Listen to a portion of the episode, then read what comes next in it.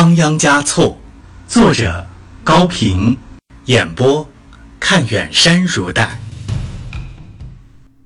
第八章，处女座，第三集。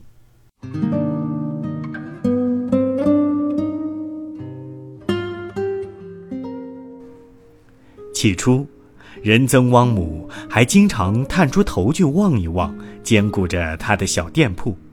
后来听得入神了，索性不再管那铺子。他从来不曾想到，世界上能有一个这样可爱的人，为他写了这样美好的诗，又在他的面前歌唱出来。他记得看藏戏的时候，曾经羡慕过被歌颂、受爱戴的公主，但那是由别人扮演的。而此时，他仁增汪母却是真真实实的坐在这里，被爱恋着、赞颂着。他像是在做着一个见不得人的梦，羞红了双颊。改桑由于进货遇到了麻烦，很不舒心，带着一身的疲累和满腔的焦躁回到家中，一屁股坐到垫子上，继续生那个赶马帮商人的气。听到隔壁响起了六行钱，更加烦躁起来，又弹又弹这个刺蛋堆鼓，他嘟囔。真想跑过去呵斥他一顿。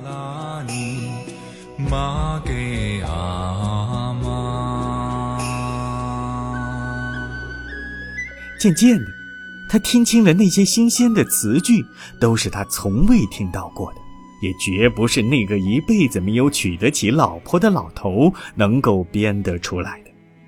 多么感人的歌呀！简直是在哀悼他早已失去的青春。又像在召唤他对于当姑娘时候的回忆。人生是这样短暂，歌却是不凋的松柏。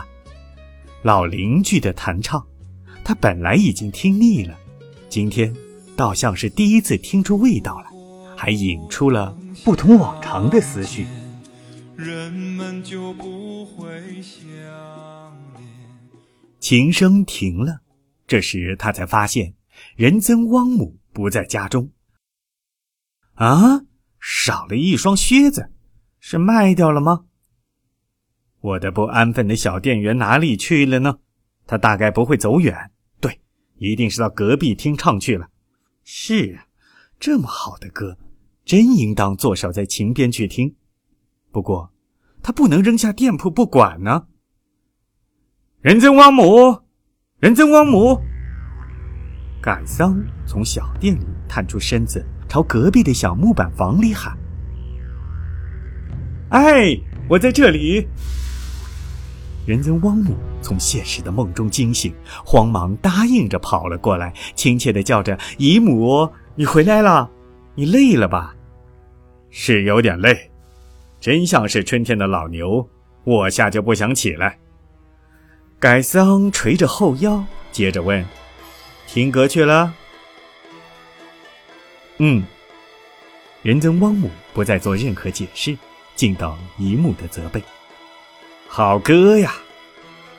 改桑没有责备他，虽然他不该擅离职守，更不该去听那种并不适合少女听的东西。这一次，改桑格外宽厚，许是觉得。不能因为自己再也享受不到青春的欢乐，就记恨晚辈去享受欢乐的青春吧。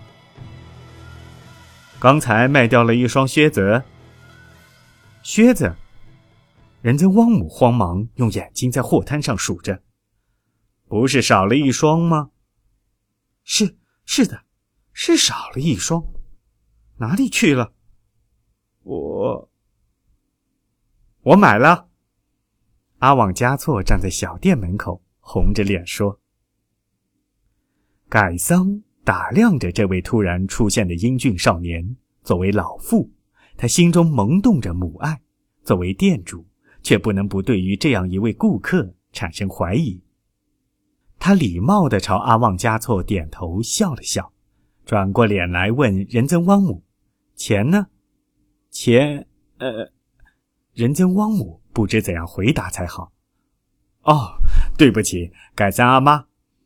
阿旺加措补行了个礼，往怀里掏着，歉意地说：“钱在这里，刚才因为听次旦阿爸的弹唱，忘记给了。”说着，把买过松耳石头饰以后的全部剩余恭敬地放在木板上。对对，现在给也可以，反正人又没走嘛。仁增汪母顺着说：“人是没走，有经验的改桑断定这里边一定有什么鬼，故意盘问阿旺加措。那么靴子呢？呃，呃呃呃，你买的靴子呢？”改桑又追问了一句：“靴子，大概，嗯，大概是丢了。丢了。刚才你到什么地方去过吗？刚才就在次旦阿爸家里。那怎么会丢了呢？我也不知道。反正，请您不要责怪他吧。”阿旺加措不好意思的指了指仁增汪姆，改桑顿时明白了。同时感到了那种被人捉弄了的羞辱，认真生起气来，嗓门也变大了，冲着阿旺加措发出一连串的质问：“你是谁？你是干什么的？为什么引着我的仁增汪姆说假话？这靴子到底是怎么回事？小小的年纪耍的什么花招？看你长得倒还不错，样子不像个坏人。”可海螺虽然洁白，肚子里却是弯弯曲曲的。老老实实的说吧，你究竟是什么人？阿旺加措像罪人一样的僵在那里，只觉得自己的头越变越大，大过了雪山，大过了天空。从哪里说起呢？唉，只怪自己太大意了，太鲁莽了，太感情用事了。这一下可好，惹怒了这位厉害的家长，以后再难以和心爱的姑娘来往了。他想到这里，真是悔恨万分。他像被炸雷击中一样，呆呆地挺立着，只剩下肉身，一动不动。石头扔进水里，总要有个响声。我问了你老半天，你可是说句话呀！阿旺加措嘴唇动了一下。还是没有出声。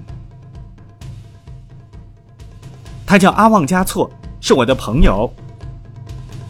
仁增汪姆挺起胸脯来救援自己的情人。改桑一听他说出“朋友”二字，像被烙铁烫了一下。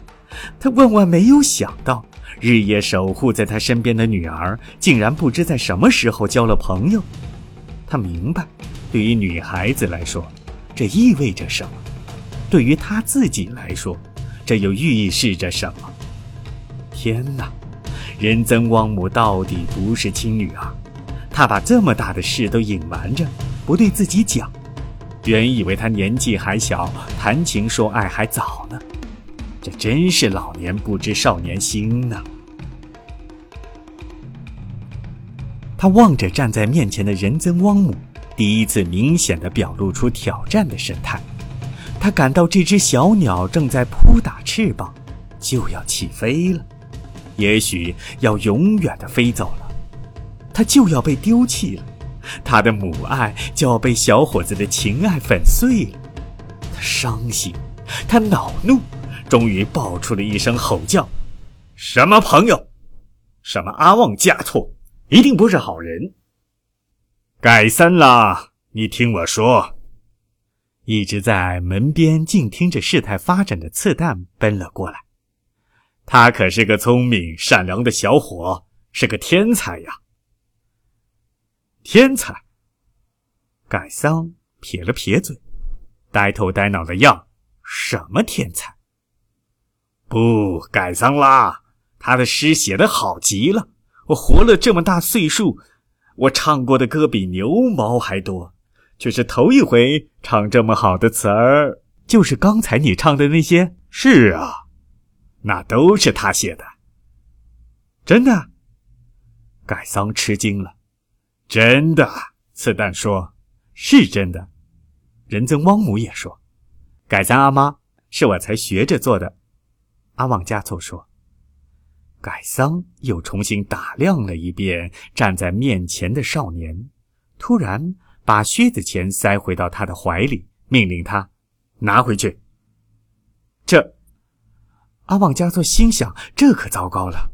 倔强的改桑连钱都不收我的，一定是不肯就此罢休。惩罚吧，我认了。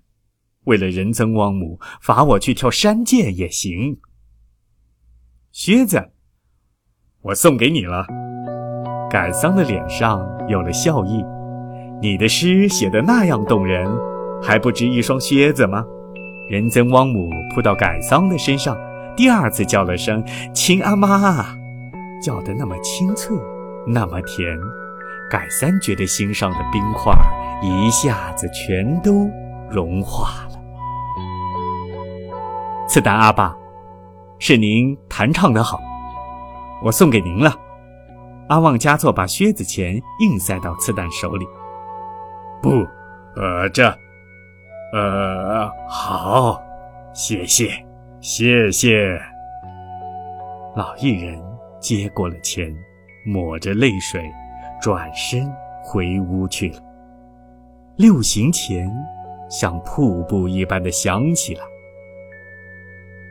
后来，据街上的一个小孩说，那双靴子是被一个过路的人偷走的。在老次旦弹奏阿旺加措的处女作的时候。